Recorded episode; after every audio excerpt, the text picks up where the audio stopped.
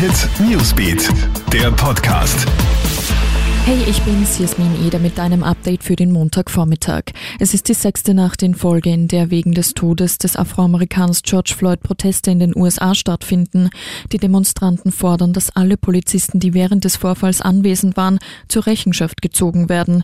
In einigen Bundesstaaten, wie etwa in Minnesota, wo George Floyd ums Leben gekommen ist, werden bereits Shops geplündert, Autos in Brand gesetzt und immer wieder kommt es zu Auseinandersetzungen zwischen der Polizei und den Demonstranten. Mittlerweile sind schon in 40 Städten weltweiten Ausgangssperren über Nacht verhängt worden. US-Präsident Donald Trump hat die Bürgermeister und Gouverneure aufgefordert, schärfer gegen die Proteste vorzugehen. Er macht Linksradikale für die Unruhen verantwortlich und kündigt an, die Antifa-Bewegung als Terrororganisation einzustufen. Ein letztes Mal soll der wegen der Coronavirus-Pandemie geltende Ausnahmezustand in Spanien bis zum 21. Juni verlängert werden. Man habe noch die Notwendigkeit einer letzten Verlängerung, so Regierungschef Pedro Sanchez. Eigentlich sollte der Ausnahmezustand am 7. Juni enden. Mittlerweile ist das schon die sechste Verlängerung, die am Mittwoch im Parlament beschlossen werden soll.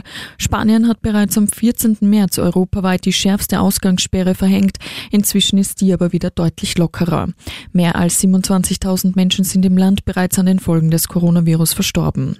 Und Good News aus Österreich, die Zahl der Covid-19-Erkrankten sinkt weiter. Aktuell sind noch 470 Infizierte gemeldet, 27 weniger als noch am Freitag. Insgesamt haben sich in Österreich 16.638 Menschen mit dem Coronavirus angesteckt, über 448.500 Tests wurden durchgeführt.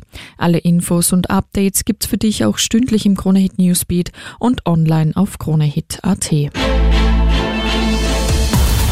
Hit Newsbeat, der Podcast.